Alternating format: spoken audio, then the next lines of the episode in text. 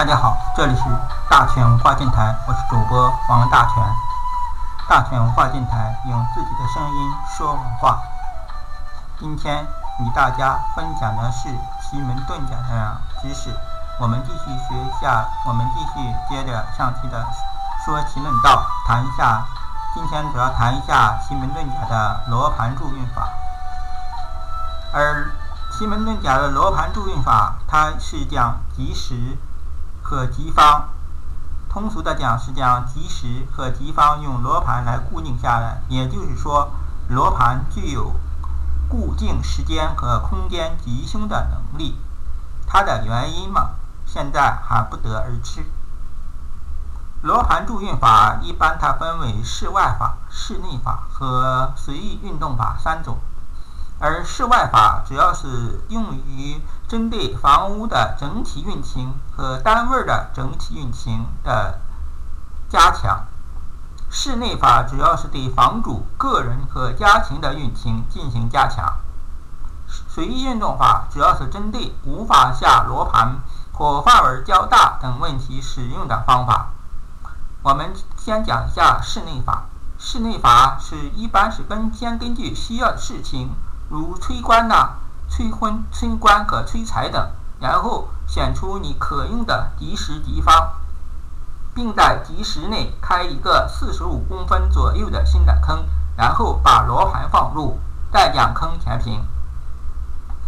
催婚法，比如说催婚法，你可以放在哪个位置呢？可以放在六合的位置上，而催官法一般是是放在这个乾卦上或者。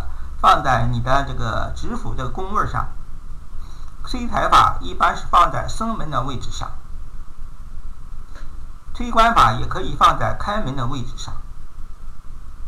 注意放罗盘时一定要将罗盘的五字对准吉方，这一点很不重要。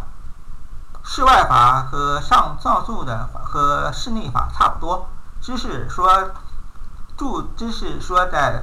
嗯，选择方位的时候要注意一下，一它是按照方位的落宫来数来进远近的。比如说你在凯方比北方开坑的话，北方开嗯埋罗盘的话，你要注意北方它是一般它属于凯卦，凯卦是一般它这个数是一六，也就是说你可以在你的房屋的，你可以距离房屋十米或者一百米或者六十。